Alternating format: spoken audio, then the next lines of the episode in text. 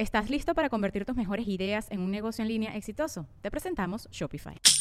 Tal vez no lo sabías, pero nuestro podcast More Than Mamis es un negocio. Y lo comenzamos, por supuesto, para desahogarnos y hablar sobre la maternidad, no para convertirnos en expertas de ventas y del e-commerce. Así que sí, necesitábamos ayuda para vender nuestro merch y poner en marcha nuestra tienda. Por eso estamos tan contentas de usar Shopify. Regístrate con tan solo un dólar por mes en shopify.com barra sonoro, todo en minúsculas. Ve a shopify.com barra sonoro para llevar tu negocio al siguiente nivel. Shopify.com barra sonoro. Hola a todos y bienvenidos a un episodio más de Negra como yo. ¿Cómo están? Espero estén muy bien. Yo estoy bien también. Y todo bien. Eh, el episodio de hoy me tiene súper contenta porque fue de esos maravillosos encuentros que te da el poder estar interactuando todo el rato en las redes sociales. Hoy van a conocer la historia de Luis Lira. Luis Lira es un eh, psicólogo afrovenezolano, pero también es ilustrador y hace unas cosas bellísimas. Si pudieron ver la, miniatura de este video y, de, y del post en Instagram, los hizo él. Eh, y me encanta, y me encanta su trabajo, me encanta además la perspectiva que tiene sobre la negritud, porque, bueno, ya lo van a conocer en, en, en el episodio, pero pero bueno, le costó, le costó quitar un montón de capas y hacer un montón de trabajo personal porque, porque cuando uno vive en una burbuja que no es mayoritariamente afro, uno, uno cree que, uno siente que desencaja, pero como que no sabe por qué, ¿no? Creo que muchos, muchos hemos pasado por por esa situación. El punto es que disfruté mucho, muchísimo este, su entrevista y eh, antes de continuar recuerda suscribirte a este canal si lo estás viendo por YouTube y si estás en Spotify, en Apple Podcasts, en Anchor o en eBooks. Recuerda también seguir al, al podcast para bueno, tener mejor interacción y eh, mayor contacto y para que sepas cuándo se publican los episodios y todo eso. Eh, y también recuerda que tengo un Patreon donde puedes colaborar con este proyecto. Hay contenido adicional por allí que puedes ver y disfrutar. Y nada, espero que disfrutes mucho de la entrevista con Luis Lira. Chao. Esto es Negra como yo, un espacio único que nació para motivarnos a valorar el cuerpo que somos, crecer nuestra autoestima y hablar de negritud latinoamericana. De nacer, negra como yo. Bueno, y comenzando el año 2021, nos acompaña en negra como yo el señor Luis Lira. Hola Giselle, ¿cómo estás? Muy bien, ¿y tú Luis, cómo te va? Muy bien, muy bien, muy bien. anoche, bueno, salí un poco, pero estoy bien y con mucha no, Estás perfecto. Está haciendo mucho calor acá en Buenos Aires. Claro, verdad que estás en Buenos Aires. Este, mm, y cuéntame, ¿cómo te recibió el 2021? ¿Cómo lo recibiste? Fue muy rápido, fue muy rápido. Siento que este año fue todo como muy, muy apresurado. Sí, ¿fuiste para Puerto Madero o algo así? No, no, nunca recibió el, el 31 en Puerto Madero porque desde que llegué todos mis amigos me han dicho como, uh, eso es muy, muy eh, complicado, ¿no? Y hay mucha gente, entonces no lo disfrutas bien, entonces siempre hacemos como un plan aparte. Exacto. Eh, no, este, este año lo que hice fue quedarme aquí en la casa. Okay. Vino una amiga, hicimos pan de jamón por primera vez, nos quedó muy bien. ¿Sabes? Como un plan super chill, vimos peli y así. Ese fue realmente el plan. Ah, bueno, pero está bien. Sí, sí, sí, sí, sí. Era como, bueno, el, el 24 sí hicimos un poquito más, así como fuimos a casa de una amiga, bailamos y todo eso, pero el 31 dijimos, no, vamos a darle tranqui, vamos a darle tranqui. Bueno, yo estuve hasta las 8 de la noche casi con mi mejor amiga así en el sofá, porque aquí está haciendo frío, y estábamos claro. así, metidas en el sofá y que bueno, ya vamos a arreglarnos, pues ya hay que recibir el año, ya viene la gente.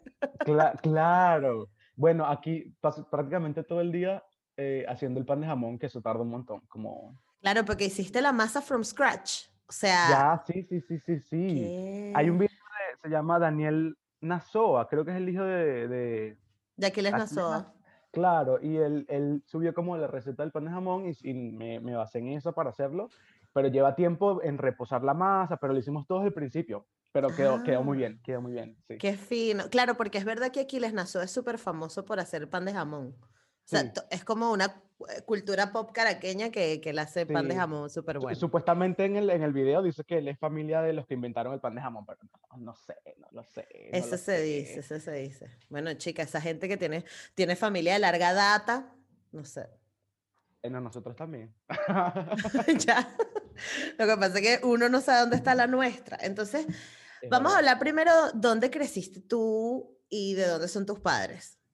A ver, eh, mi mamá es caraqueña, Eh, nació en Caracas, pero toda la, la familia por parte de mi mamá es como de los Andes.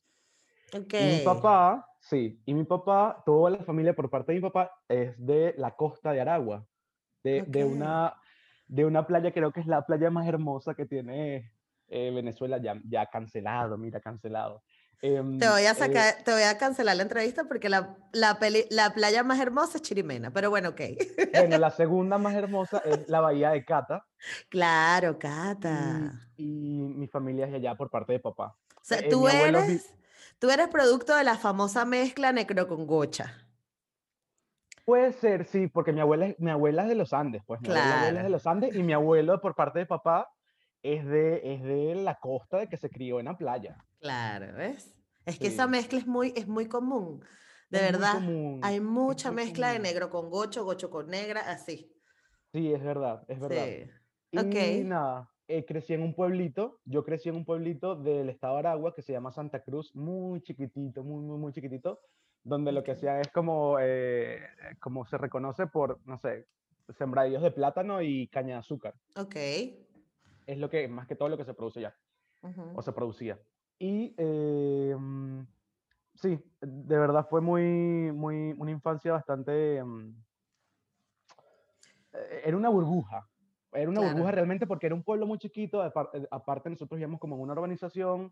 Mi mamá no me dejaba literal pasar como de la cuadra. Era como, no salgas de la cuadra. Y yo siempre me paraba en la esquina y decía, ¿qué habrá más allá de la cuadra? Pobrecito, viendo así, más allá del horizonte. claro. ¿qué habrá? Ya habrá, mira, todo esto será mío. Y mira, llegué lejos. Mira, una gente de Santa Cruz de Aragua que, que, que salió de Pero ahí. ya va, ahí viviste toda tu vida. Toda mi vida viví allí. em, mis, mis padres son separados Ok. y me crié con mi mamá, con mi abuela y un tiempo después con mi sobrino. Pero eso, bueno, eso es una historia muy larga, pero bueno, Ya. son estas familias compuestas venezolanas que Claro. siempre, em, eh, sí. De hecho, Y, eso mm, debería ser lo tradicional, la verdad. Para mí eso es lo Es tradicional. verdad, es verdad, es la norma. Es Es la norma, porque nuestras familias son bastante diversas. Y siempre Sí, está como la representación femenina allí. Exactamente. Entonces, sí, entonces nada, me crié con, en, en ese ambiente y a mi papá lo veía de vez en cuando, o sea, como un par de veces al año, que iba a su casa cuando él Ok. me buscaba y así. Eh, por lo y creo que es importante decirlo que aquí se sale como, como esta cosa de, de este conflicto que he tenido como toda mi vida de re- crecer en un ambiente blanco, donde mis amigos eran blancos, la casa donde crecí era blanca, y a mí nunca, ¿sabes? Nunca tuve como ese, esa, por lo menos dentro de mi casa, ¿no? Como no había una distinción mayor, cuando sales al mundo te das cuenta de que, ah, soy diferente, ¿sabes?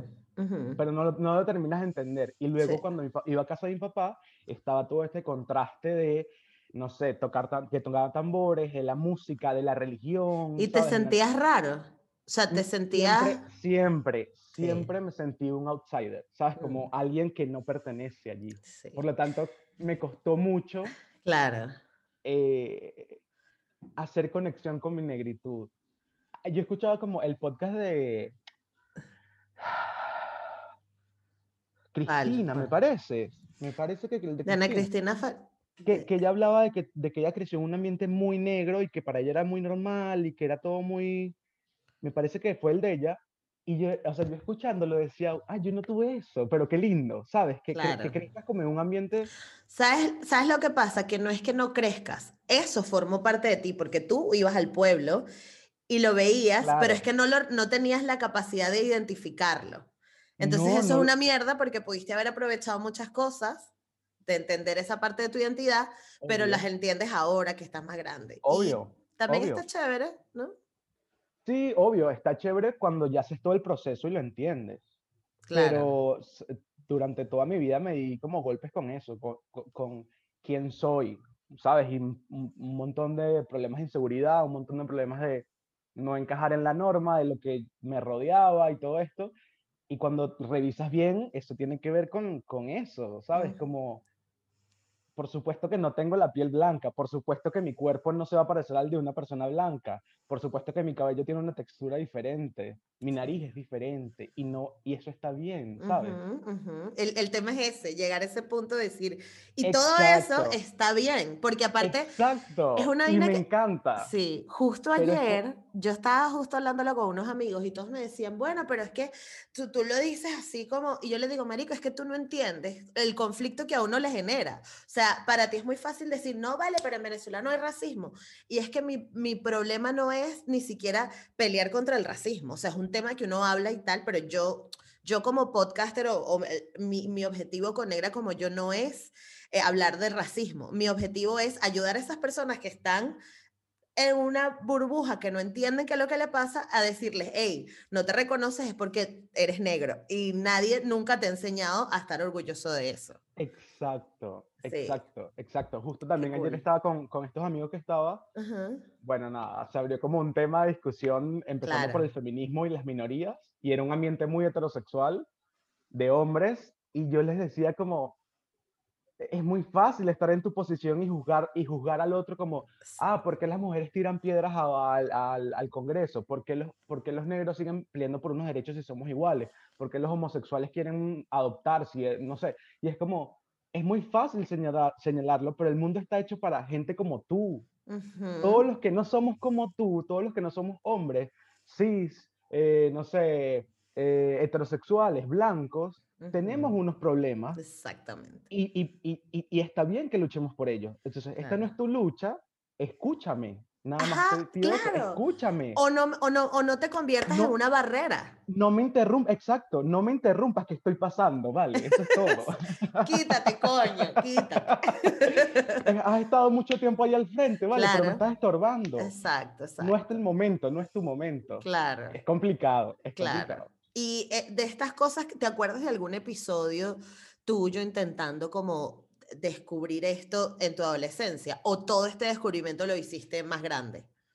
Lo- realmente todo mi descubrimiento lo hice más grande, no, no descubrimiento, digo hacer las paces, ¿sabes? Ok, Como este, este encontrarme de nuevo y, as- y a- y amarme, fue ya yendo a terapia cuando yo estudié en universidad, yo estudié psicología y obviamente durante toda la carrera te vas dando golpes con todo lo que ves, porque todo lo que ves eres tú, es el ser humano. Sí, qué heavy, ¿no? Tú dices, es muy duro, o sea, realmente si lo aprovechas, o sea, si, si tú de verdad vas a la universidad a, a aprovecharlo, Sí. es un descubrir constante, constante, constante, y empecé a ir a terapia y mm, a trabajar todo eso que yo sabía que no estaba bien. Entonces era como, ¿cómo yo voy a atender a alguien si yo no estoy bien? Hay cosas de mí que no he resuelto, hay cosas de mí que, que todavía me incomodan, ¿por qué? Y eh, sí, ya fue muy grande, pero de- durante toda mi adolescencia, y digo, sí, después de los 10 años hasta que entré a la universidad fue Ujú. mucho miedo, mucha inseguridad, yo era muy solitario. eh, um, sí, Pero ¿te acuerdas, como una- ¿te acuerdas cómo veías el mundo en ese momento cuando estabas solito? O sea, ¿te afectaba o tú mismo buscabas ese- esos espacios de soledad? creo que ambas, ¿sabes? Como no quería que me hirieran, porque yo sabía que el- Mm. eh, yo, yo sentía que el mundo, que yo no era alguien que el mundo apreciaba, porque yo no Mm. me veía en la televisión. Yo no me, yo no, los gays que yo veía en la televisión eran un chiste. ¿Tú eres gay? No. Yo no quería echarte para la calle tan temprano, porque es que yo soy, yo, yo soy un marico con cuerpo de mujer, literal soy esa Me persona. encanta, Por eso es que me encanta. gustan los hombres, porque realmente soy marico. Claro, claro. Entonces, yo estoy diciendo que yo quiero, yo quiero mujerear con él porque yo estoy súper acostumbrada a mujerear, a mí se me sale, pues aparte yo trabajo con Claro. muchos maricos y yo estoy aquí como contenida. Ahora sí, ya podemos mujerear en paz, No, perfecto. obvio, obvio, obvio, tranqui, tranqui. No, ajá, entonces, Em, claro, tú no te veías representado y siempre Claro, repito siempre esa un vaina. chiste. Los, lo- o claro. sea, lo- la- los negros no existen en la televisión venezolana. Sí. eh, no estaba yo. O ¿sabes? los que Entonces como- existían eran caricaturescos, ro- goza- gozones con unas maracas. Entonces, si tú Exacto. tampoco eres eso, tú decías, bueno, pero es que entonces yo tampoco soy Claro. negro. ¿Sabes? Claro, claro, claro. ¿Estás listo para convertir tus mejores ideas en un negocio en línea exitoso? Te presentamos Shopify. Tal vez no lo sabías, pero nuestro podcast More Than Mamis es un negocio y lo empezamos por supuesto para desahogarnos y hablar sobre la maternidad, no para convertirnos en expertas de ventas y del e-commerce. Así que sí, necesitábamos ayuda para vender nuestro merch y poner en marcha nuestra tienda. ¿Y cómo suena con Shopify? Llegó otra venta. Shopify es la plataforma de comercio que está revolucionando millones de negocios en todo el mundo. Ya seas un emprendedor desde tu casa o desde donde sea, Shopify es la única herramienta que necesitas para iniciar, administrar y hacer crecer tu negocio sin dificultades. Con Shopify puedo gestionar pedidos, envíos y pagos desde cualquier lugar, brindándote toda la información y estadísticas de tus ventas al detalle. Regístrate para un periodo de prueba con tan solo un dólar al mes en shopify.com barra sonoro, todo en minúsculas. Ve a shopify.com barra sonoro para llevar tu negocio al siguiente nivel. Shopify.com barra sonoro. Y me, me, retraje mucho, me retraje mucho porque dije, no, el mundo, yo no, o sea, como el mundo es muy agresivo con gente como yo. Claro, entonces es mejor pasar desapercibido rapidito, déjame hacer lo que tengo que hacer y que nadie me vea, ¿no? Total, total, pero obviamente una parte, obviamente una parte de ti se muere cuando haces eso, cuando no eres tu verdadero tú, te, te mueres por dentro. Total. Y todo lo, o sea, analizaba mucho lo que hacía, eh, era así, era muy jodido, o sea, si realmente no lo vives, como, las, como una minoría no lo entiendes, eso es lo, también lo, le decía a mis amigos, como cuando eres una minoría, lo entiendes a todas las minorías, o sea, tu lucha, la lucha de todas las minorías son mi lucha también. Conectas rápido, total. Conectas rápido, es muy fácil ponerte en, el, en los zapatos de alguien que ha sido pisoteado, porque tú también has sido pisoteado. Sí, sí, sí. Lo que pasa es que, claro, como es un concepto tan, tan abstracto, tan, em, tan, que toca mucho, que yo creo que es como tan profundo, una persona que vive otra realidad le cuesta entender eso. Y justo. Total. Yo lo estaba hablando que yo les decía, a ti te, o sea, tú no lo entiendes porque tú eres un carajo que a pesar de que eres de barrio, tú estudiaste en un colegio top y, en, y tú eres ojos verdes. Y tú eras una persona de barrio, pero eras ojos verdes. Tu realidad ya es otra es otra completamente. Entonces él me decía, pero es que no es racismo. Yo le decía, chamo, a mi hermano, que mi hermano es un pan. O sea, mi hermano no mata una mosca, lo paraba la policía en la calle con pistola, solo porque era negro. Era solo porque era negro. Porque es que no, no, estaba robando, nadie lo acusó nada, sino que iba pasando una, una guardia. ¿A ti te, llegó a pasar esto en Venezuela? No, pero, pero, mm, mm, pero tenías un miedo. Interno este miedo de que yo todavía lo tengo hoy y tengo que, de verdad me regaño, ¿sabes? Me regaño internamente como, hey, no, no lo hagas. por ejemplo, yo voy a una tienda y sé que el, sé que el vigilante me está viendo. Y yo intento siempre tener mis manos al, al, como... como claro, y me, y, me, regaño porque es algo que, que, es como, no tengo que ser así, o sea, no, o sea, ya basta, ¿sabes? ¿Sabes que justo coincide justo porque es que tampoco he tenido muchos, em, muchos, no he tenido tantos invitados chicos al, podcast, pero los, todos a los que he entrevistado coinciden justo en eso, en estar en una casa y que la gente se te quede viendo para dónde vas de la casa, estar en una tienda y que tú sepas que te están viendo por... Y esa sensibilidad, tener esa, esa, esa, como el sentido arácnido. Ajá, ese, como el sentido arácnido opuesto es una cosa que nos pasa solamente por ser negros, porque hemos crecido así y nos criaron así, entonces es lógico que nadie lo entienda. Y es un, o sea, la gente que no lo vive es, es un privilegio. Están privilegiados, exacto. Están privilegiados y no lo saben. Y, y, y, yo dije que ya estoy cansado de que no sepan que, son, que están privilegiados. Claro, claro. Como hay que hacérselo saber porque de verdad hay gente que vive en una burbuja. O sea, así como nosotros vivimos en una burbuja, hay otra gente que vive en otra burbuja. Sí. Y es importante que sepan el privilegio que tienen y que, no sé, vale, que, que sepan que, que el mundo no es tan fácil como ellos creen. Exactamente. O que, o que el mundo no gira alrededor de ellos tampoco. Porque entonces es gente que lanza para afuera juicios y que, bueno, qué bolas, ¿cómo es posible? Si yo tuviera un marido que me cayera coñazo, ya yo lo hubiera denunciado. Y es como, no, papi, no lo sabes. No lo sabes porque tú no lo estás viviendo. Exactamente. ¿Qué bolas? ¿Cómo van a decir que las mujeres no hay igualdad? Si las mujeres, imagínate, ya, ya pueden votar. es como que nunca se tuvo que, nunca tuvimos que hacer, e, o sea, vivir eso. Pero bueno, volvamos a ti, porque es que por aquí nos podemos ir y estar mil horas más. Volvamos a ti. Entonces, tú vivías como, como un gusanito escapando de, de las situaciones, pero tenías amigos. ¿Cómo, cómo, cómo hacías amigos? ¿Cómo, ¿Cómo te tocó hacer amigos a ti? No, sí hacía amigos como en el colegio, el último año del colegio, eh, por alguna razón, terminé entrando como a grupos de estos extracurriculares Ok. en el colegio y digamos que allí fue donde siento que hice como más lazos con gente. Ujú. Em, sí tuve amigos allí, por supuesto, hice como amigos, pero una parte de mí siempre estaba tímido, o sea, no era nunca yo. Realmente Claro. me costaba mucho ser yo, porque no Claro. sabía quién era yo, ¿sabes? No sabía cómo se comportaba el verdadero Luis, no Coño, sabía qué nada. Claro. Y em, fue difícil. Yo digo que fue, fue una etapa muy triste, ahora que lo veo, pero una etapa necesaria. O sea, Mm. descubrirte a ti mismo y hacer las paces contigo mismo es muy doloroso y siento que todo el mundo tiene que hacer ese proceso, pero no todo el mundo lo hace. No. No todo el mundo lo hace, que tiene esa reflexión sobre, sobre ti mismo, ¿sabes? Sobre qué quieres en tu vida, sobre qué espera el futuro, ¿sabes? Ujú. Sobre es- cómo te ven los demás, es que es muy, es muy heavy. Y yo siempre digo que el 2020 a la humanidad, o sea, alguien, alguien con unas manos muy grandotas agarró el mundo y le hizo así. No Sí. jodas, se van a poner las pilas, no se las van a poner todo el mundo en esta mierda. Agarran, el que no me arrancó, me le arranca. Y tal cual, Dale, o sea, vaya. la gente que estaba debatiéndose si estaba en su carrera, la carrera correcta, tuvo que, el que se quedó sin trabajo tuvo que resolver. Las empresas Sí. tuvieron que replantearse todo, como, o sea, todo el mundo tuvo que ponerse las pilas. Y sería muy triste decir que el que no aprovechó ese año para hacer introspección, está jodido. Le va a costar mucho más con lo que viene. Sí, le va a costar, le va a costar. Pero entonces, ajá, te gradúas de la universidad, la abuela y Ah, la mamá contentas y alegres.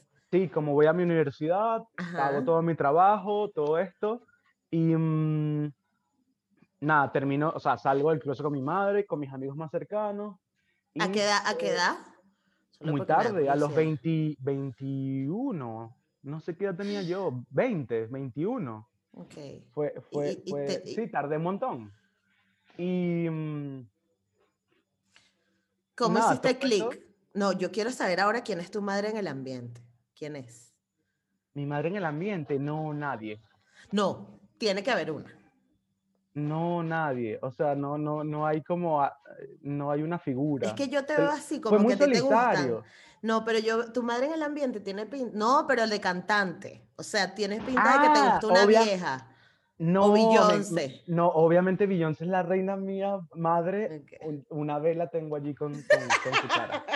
No, de verdad, de verdad, de verdad, Beyoncé, aunque obviamente es la parte gringa de todo esto, y eh, sí, hay, gente, hay, hay sus detractores de Beyoncé, Bueno, fue, fue, fue la que me ayudó a conectar con muchas cosas que yo no, que yo no entendía de mí y, y de la forma de, de ver la negritud y decir como, soy negro y qué, ¿sabes?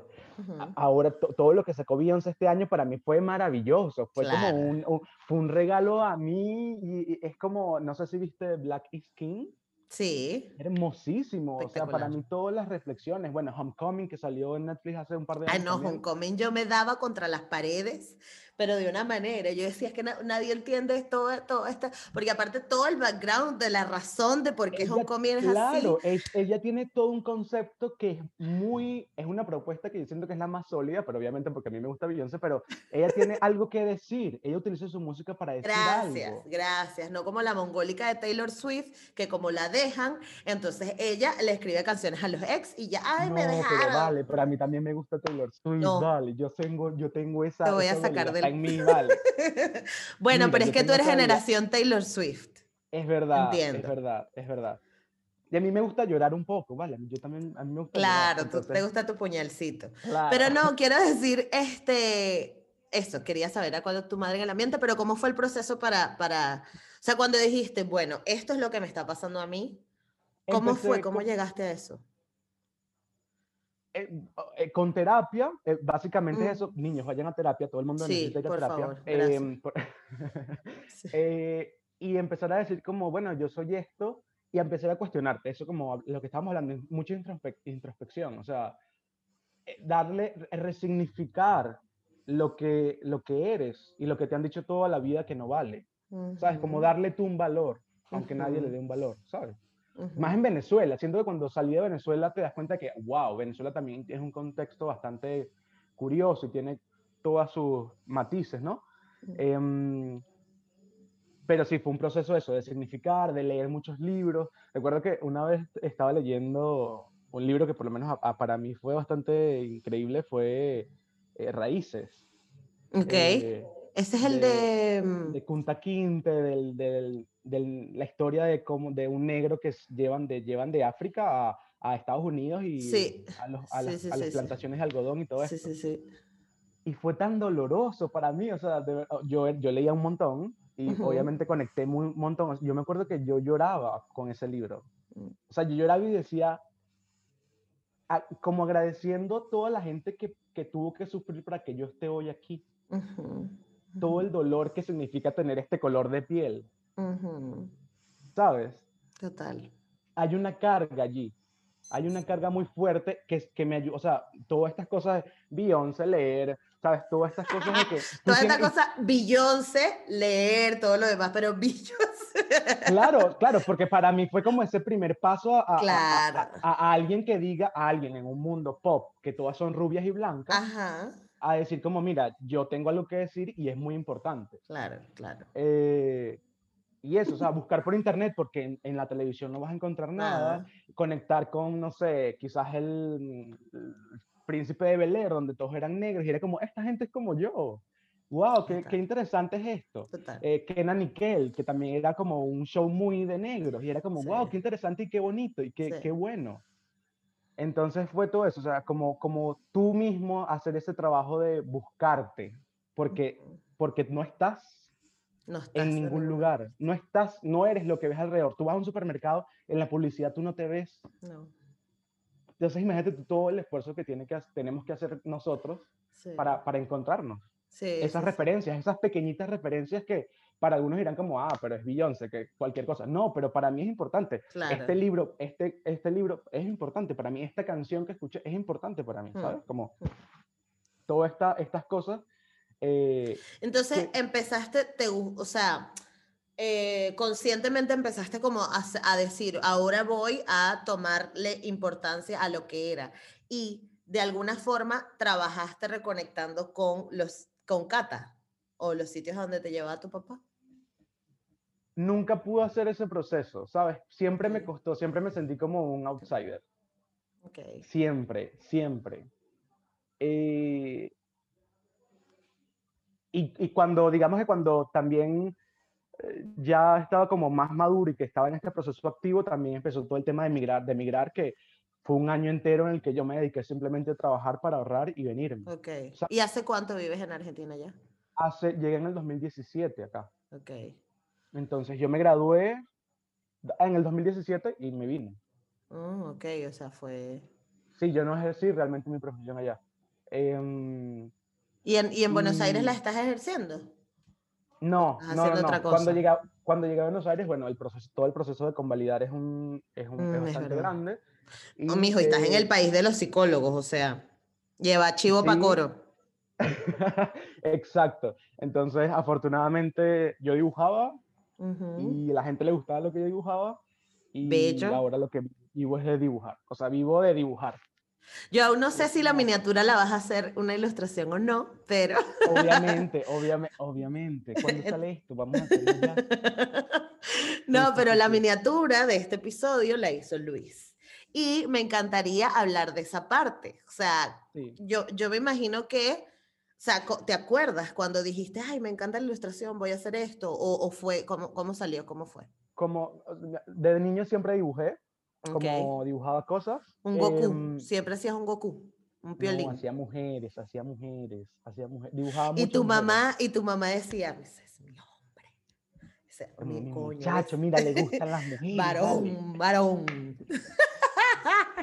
Eh, no, mi madre tan santa, vale. No, la, tan bella, la eh, queremos. tan bella, sí, la, eh, no, eso, y en la universidad recuerdo que una amiga un día estaba como buscando un regalo para su novio y, y, estaba buscando como presupuestos y era muy altísimo. Recuerdo había una chica en, en Instagram que era muy famosa, no, ahora no recuerdo el user, pero ella hacía ilustraciones, pero eran muy caras. Okay. Y yo le dije a mi amiga, yo te puedo hacer algo, yo te puedo hacer algo mejor que eso. Arrecha. Ok. Pero yo no mostraba nada de lo que, o sea, yo tenía mi tablet, yo me compré una tableta y todo, como digitalizador y todo esto, pero yo no mostraba nada de lo que hacía, era como un hobby. Simplemente era como algo que yo disfrutaba hacer en mi tiempo libre, aparte de leer. Y, eh, ese día se lo hice y a él le encantó. Y desde ahí empecé como haciendo proyectitos. Entonces vendí libretas ilustradas. em, sí, como le hice como invitaciones de boda a algunas de mis amigas, como de, de, de, de- así como ilustradas, con, con bastante cool. No sé, me pareció, me pareció en el momento bastante cool porque estaba descubriendo todo esto y, y hice un montón de cosas en poco tiempo. Ok. Y cuando, cuando decidí emigrar, era como, ¿de dónde consigo los dólares? O sea, ¿de dónde? Coño, claro. Porque es un montón de dinero. Y Mm, allí fue donde poco a poco eh, dije, bueno, nada, yo sé dibujar y, y yo sé que eso lo pagan afuera. Y busqué como gente en Twitter que hiciera lo mismo que yo. Afortunadamente una chica había subido un tutorial de cómo ganar dinero en Internet Guau. como freelancer y ella me, o sea, ese tutorial me ayudó un montón. Y es como, es como lo que tú dices, o sea, tú creas un contenido para otros, Sí. ¿sabes? Como, es como una mano para, su- sube, para, Para, exactamente. jal- jalar a otra gente y eso me ayudó un montón y desde entonces he ganado dinero por internet haciendo eso, o sea, ilustrando. Obviamente, cuando llegué a Oh, Argentina hice trabajos ok. como cual, cualquier tipo de trabajo, o sea, no, no sé, de limpiar una, una El cocina, de, respectivo. claro, hacer como cosas, pero siempre estuvo esta, esta, esta tema de la ilustración allí presente y este año afortunadamente, el, el año de la pandemia, para mí fue un muy buen año porque al fin pude vivir de lo que, de lo que yo O hago. sea, Y, a y dejar- 100%. Ahora vivo 100% de dibujar, chicos. Dibujar, no digan, mire, canten, dibujen, no sé, hagan unas manualidades, eso le va a dar algo algún día. Me Hay gente allá afuera que le va a dar valor a lo que tú haces. Es que siempre. es bellísimo, o sea, no es, por, no es porque estés aquí ni por picarte torta, pero es bellísimo, o sea, y justo gracias. yo te con, yo no sé por qué coño te encontré, pero te encontré por la, la- la caricatura de negro que hiciste. Claro, claro. Te amé Ah, creo horrible. que, creo, creo que yo te seguí porque tú fuiste al podcast de Sofía Estefanía y tú me hiciste el follow Ah. back y me escribiste. Sí, sí, sí. Claro, porque te hecho, como- revisé y dije, Claro. ¿este carajo? Me pero Ah. claro, yo pensaría que debías, o sea, debías ser como más grande en Instagram, ¿no? ¿O tienes una cuenta top donde se, ve- vemos tus ilustraciones No, o porque, porque nunca muestro lo que hago. Y este año me dije Ay, como, qué ya basta. que- Bueno, que- o sea, dale. como tengo, tengo, que, tengo que hacer, y bueno, ya estoy creando un montón de contenido para las redes, pero es eso, como todo el mundo me ha dicho como, tienes un talento, pero no sé, siempre está este tema de la inseguridad de que, ah, pero le gusta realmente lo suficiente, y es como, ya basta, dije como, sí la gente le gusta, yo este año viví entero de dibujar, ¿cómo a la gente no le va a gustar? Tú viéndote Pero- espejo y que Luis sí, sí le gusta a la sí gente. le, sí le gusta, claro. Y entonces... Es em, bellísimo. Sí, ay, gracias. Entonces, bueno, este año, este año pude vivir de la ilustración y, y es lo que espero hacer el resto de mi vida. Realmente ya el tema de psicología, mm, no sé si quiera ejercerla, por lo menos acá no, o, no o, o de quizás a darle una vuelta. Como a mí me gusta mucho el tema infantil, como psicología infantil, pero es ¡Haz complicado, un ¿no? Cuento! Sí, ya todo eso está como en proceso, está Ok, en proceso de- de- de un cuento, Me encanta. Em, sí, como, como es algo que, que, que, que- sí, como publicar algo es como uno de mis metas Claro, para los años venideros. va a pasar. Em, va a pasar, sí, sí, sí, Sí, sí, sí. Me encanta, me encanta. No, pero o sea, qué, qué maravillosa noticia, porque además es sobre todo hacer cosas que no son lo reglamentario, ¿no? No tener un trabajo de 9 a 6, lo que sea, es jodido, porque no está como un... no, ¿Qué hago? No sé qué. Yo estoy en lo mismo con el podcast, pero bueno, no sé Claro. qué va a hacer en mi vida. Este, Yo Claro. todavía no he podido vivir del podcast 100% porque, bueno, son cosas dis- distintos, ¿no? Son cosas Claro. distintas, pero da igual. Más allá de eso, qué brutal que pudiste encontrar la fortaleza para decir, esto lo voy a hacer y, hacerlo, además. Pero da miedo, o sea, da miedo. Cuando estás, Claro. estás como en la, en la, en la, en la orilla de la- del, del, del, del Del- risco, Ajá. es como, wow, ¿me lanzo o no me lanzo? Porque, Sí. ¿Qué pasa si el mes que viene no, no me alcanza para pagar el alquiler, ¿sabes? Y bueno, afortunadamente las cosas fueron bien, pero da miedo. Da miedo. da Todavía no estás vivir. viviendo en la calle. Hay unos ahorros, unas cosas. Obviamente, como en la pandemia no salía de mi casa, ahorré un montón de dinero y todo lo cocinaba yo y todo esto. Obviamente, em, ha- hay unas cosas buenas Nos que me dejó la encanta. pandemia. Sí. Muy bien, muy bien. Bueno, me encanta. Luis, ah, bueno, igual ya me dijiste cosas futuras, pero, pero, pero igual, ¿cuál, cuál sería como que tu gran, si la quieres decir, ¿no? Tu gran proyecto del 2021. claro, yo lo voy a decir porque hay, a lo mejor hay alguien viendo allí que tiene unos recursos. Ajá, y, ¿ves? y puede invertir, claro. Ok, atención. Em, eh, no, mi, como mi gran, mi gran, o sea, uno de mis sueños es como publicar algo eh, eh, ilustrado, obviamente para niños, o Ujú. sí, para niños o como una historia ilustrada.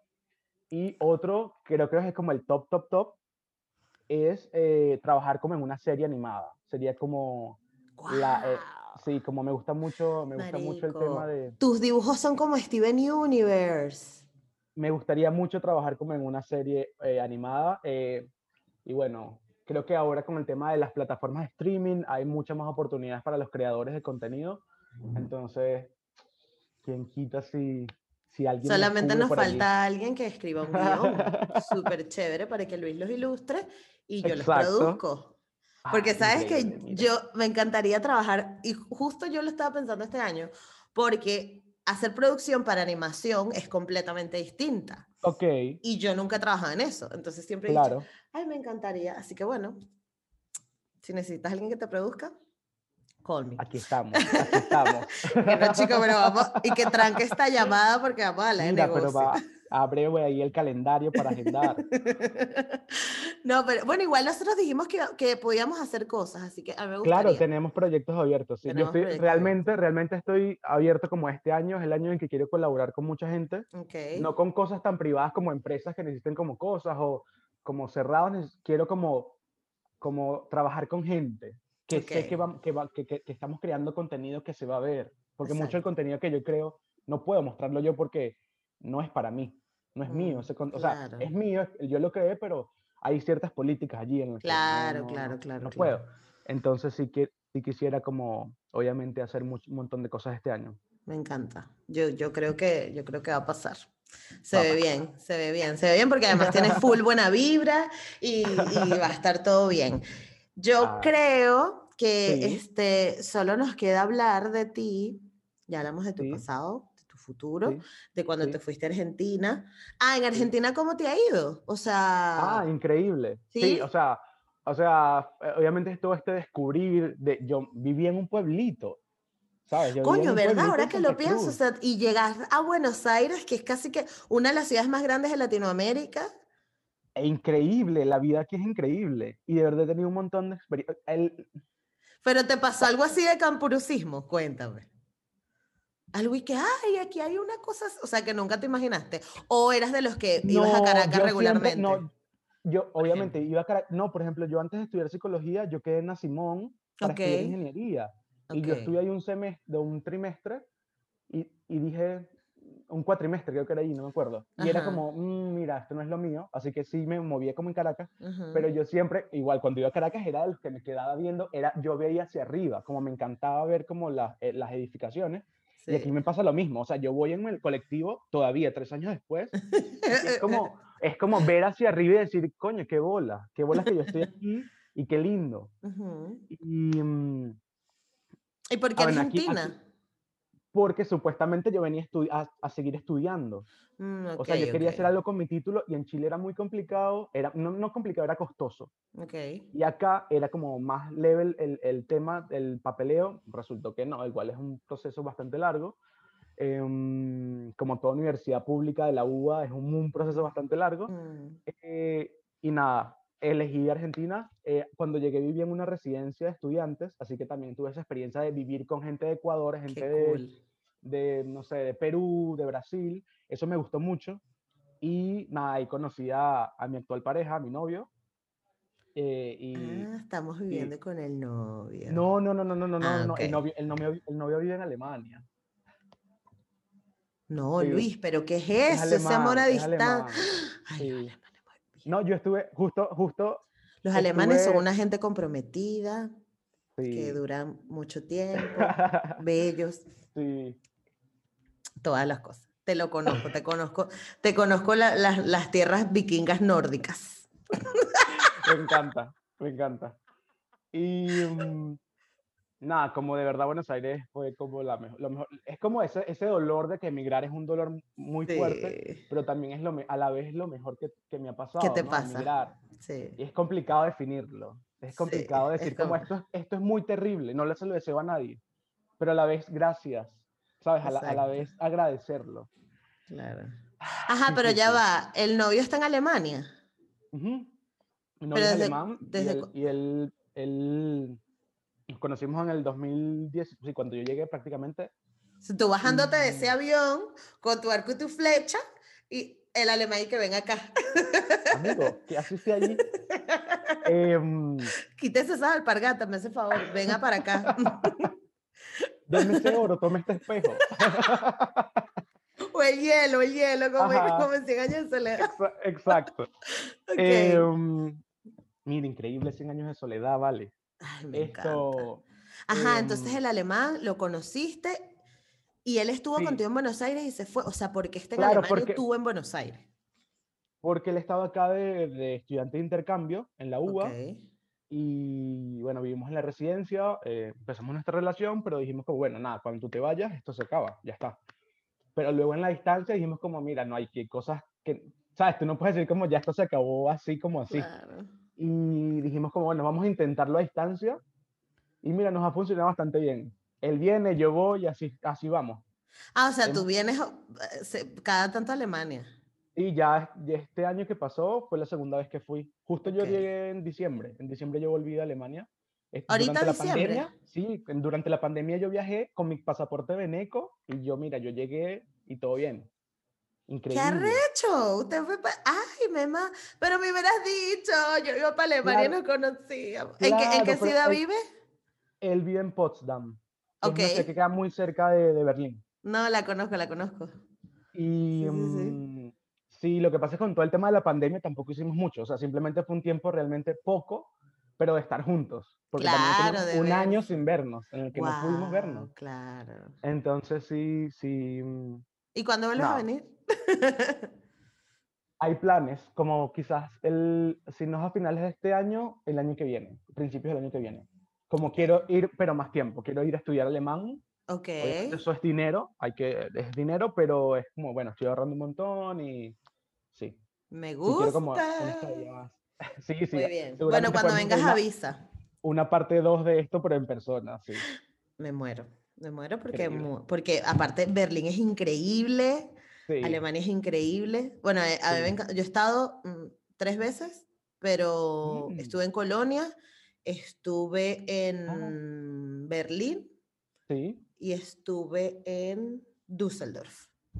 Ah, bien. Sí, entonces Bien, bien, estás, bien. está súper chévere a- Alemania y me encanta. Y bueno, mira, aprobados los alemanes, así que muy chévere. me encanta. La que, me encanta la que hace el podcast hablando check. de ella. Check, exacto. No, pero, pero sí, me encanta y me, me alegra mucho. Y mira, viste, o sea, lo, lo llevaste a cabo, está bien. Al final, Sí. ves, hay gente que dice, no, que las relaciones a distancia. Y yo digo, de eso depende del compromiso de la gente. Depende, claro, dep- tú quieres estar en esa relación realmente. Tú quieres Exacto. pasar por todo eso. O sea, es, bueno, es como todas las relaciones, ¿vale? Es Sí, un compromiso sí. y una responsabilidad. Hay un otro. Y si tú, no quieres, si tú no quieres hacerte cargo de un otro, está bien, pero háblalo. Exactamente. Y el, lo- el peor es que a nadie le gusta decirlo. No, no hablamos. Y los venezolanos no hablamos, ¿vale? Eso No. me di cuenta. Nosotros no hablamos. Nosotros Nada. nos molestamos y no decimos. Nosotros nos pasa algo bueno y no decimos porque, mira, el- la envidia. Ajá. sí, sí, sí. Que- O queremos hacer algo y tampoco lo decimos porque... mm, Sí, sí, no, sí, pero total. mira, cuando hay una gente que a lo mejor te puede ayudar, no. Sí, sí, sí, sí, sí. hay que cambiar algunas cosas. Hay que cambiar Tenemos algunas- que cambiar algunas cosas.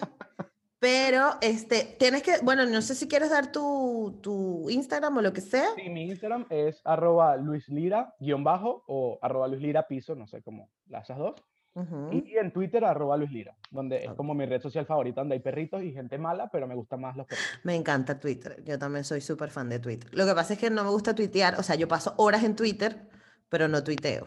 Me pasa, me pasa. Pero. Claro, Claro. sí, o sea, yo disfruto de la gente que tiene talento. Yo se lo decía a Sofía y a Estefanía, yo, esos son ustedes que son unas maestras, Claro. estas bichas quieren hacer algo y lo hacen en cero coma y hacen un tweet buenísimo. Y ellas dicen, no, tienes que seguir. Y yo, no, no, ustedes son las que saben, yo le dejo la cosa yo me gente río, yo me río. Claro, exacto. No, Luis, pero de verdad ha sido un placer conocerte, me encantó No, haberte tenido en el podcast. A mí, Es- después de tanto escucharte, chica. En serio, qué loco. Sí, obvio. como eres como el, el podcast que escucho mientras voy en, en los traslados, como en los viajes, es mi podcast de que yo, ah, mire, escucho unas vainas. Vamos a hablar esta, vamos a escuchar qué carajo tiene que Claro, decir ella. claro, y está bien, pero es que yo no, o sea, no, yo se lo digo a mis amigos, pero, ¿sabes? No, no, siento que lo, lo que tú dices resuena mucho con quien yo soy porque, porque somos iguales, ¿vale? ¿Sabes? Sí, sí, sí. y hay unas total. cosas que tú sabes y que yo sé que más nadie sabe. que más nadie va a saber. nadie sabe y que no lo entiende. Sí, sí, sí. es Está verdad. bueno eso, o sea, de verdad que tu proyecto es un proyecto increíble. Como desde que lo descubrí fue como, wow, me encanta. Me encanta que haya, gente hablando de algo que no se habla. Sí, es muy loco, es muy loco y, y, bueno, yo también estoy orgullosa de esto, aunque me da miedo, o sea, me da miedo cuando me lo dicen así que, ay, yo como que, ay, bueno, no sé, yo estoy hablando de esto y ya, Eso pero está pasando y ya. este, yo no sé quién soy, este, yo no sé, pero, pero a mí me gusta mucho, o sea, y de las cosas que más me gusta es conocer gente como tú también, porque, o sea, a, a mí, o sea, como Ana Cristina, como Sinaí, como este mm, Kenia, que está también en Buenos Aires. Aparte, toda la gente que dije está en, está en Argentina y en Uruguay. Este, Sí. O sea, que son carajos venezolanos, negros, que, están, que, que tuvieron que pasar por este proceso de descubrimiento, de reconocimiento de su identidad. Y es como que, coño, o sea, que hay gente como yo. Claro, Y, y eso, y, eso, y eso me encanta y quiero que seamos muchos más. Así que quien esté escuchando Claro. esto y que conecte con lo que dice Luis o con lo que digo yo o con lo que dice cualquiera de mis invitados, me escriba y hablamos, porque em, sí. más allá, de, más allá de hacer un podcast como para, ay, bueno, está todo el día peleando por la negritud, es como mostrar gente que se reconozca y que, y que, y Claro. que, y que sirva para que conecten más gente. No sé, no sé lo que dije. Sí, sí, sí, sí. No, no, perfecto. Claro, claro, claro, es así. O sea, lo que tú también dices mucho en tus podcasts es hacer comunidad, que es, tan im- es muy importante. Sí, Y ese, ese, eso es un valor muy grande. exactamente. Así que bueno, espero que nos veamos algún día en Alemania o en Buenos. Aires O en o una birra o en España si quieres venir a Chica, yo Barcelona. fui a Sevilla y me encantó, me encantó Sevilla Sevilla. es increíble. Yo no he estado, pero es increíble. No, es increíble, es increíble. Ay, Así sí, que sí, me tenemos que encanta. vernos pronto. Sí, tienes que ver, tienes que venir a Barcelona, que también es increíble y te va a gustar mucho. Y de verdad, Sí, sí, muchísimas gracias por estar No, conmigo hoy. gracias, no, gracias, gracias a ti. Y nada, sí, gracias, gracias, gracias, gracias por este proyecto increíble que tienes. Y tenemos que hablar porque tenemos cosas que hacer pendientes, ¿ok? Así es. Cuando tengas un este- huequito. Este, calendario ahora para agendar estas ideas. Exactamente. bueno, un beso, que lo pases bien en tu salida. Y Ay, nada, gracias. muchas gracias. Chao. Espero hayan disfrutado muchísimo la entrevista con Luis Lira. A mí me encantó. Voy a dejar todos sus contactos aquí en la cajita de la descripción para que puedan ver más de su trabajo porque es maravilloso. Em, y nada, agradecerte Luis por haber estado aquí, por haberme aceptado la entrevista, por haber hecho esta miniatura tan preciosa y, el, y, el, y la imagen para Instagram. De verdad, muchísimas gracias. Y quiero recordarte que si estás viendo esto y estás viendo estos paneles que están aquí atrás y tú eres ilustrador, diseñador o lo que quieras y quieres que tu arte aparezca, pues contáctame en arroba negra como yo y ahí hacemos el, el trueque para que aparezcas aquí, que por ahí vienen un par de, un par de dibujillos o de ilustraciones que van a estar aquí. Así que nada, muchas gracias por estar hoy y nos vemos en el próximo episodio. Chao.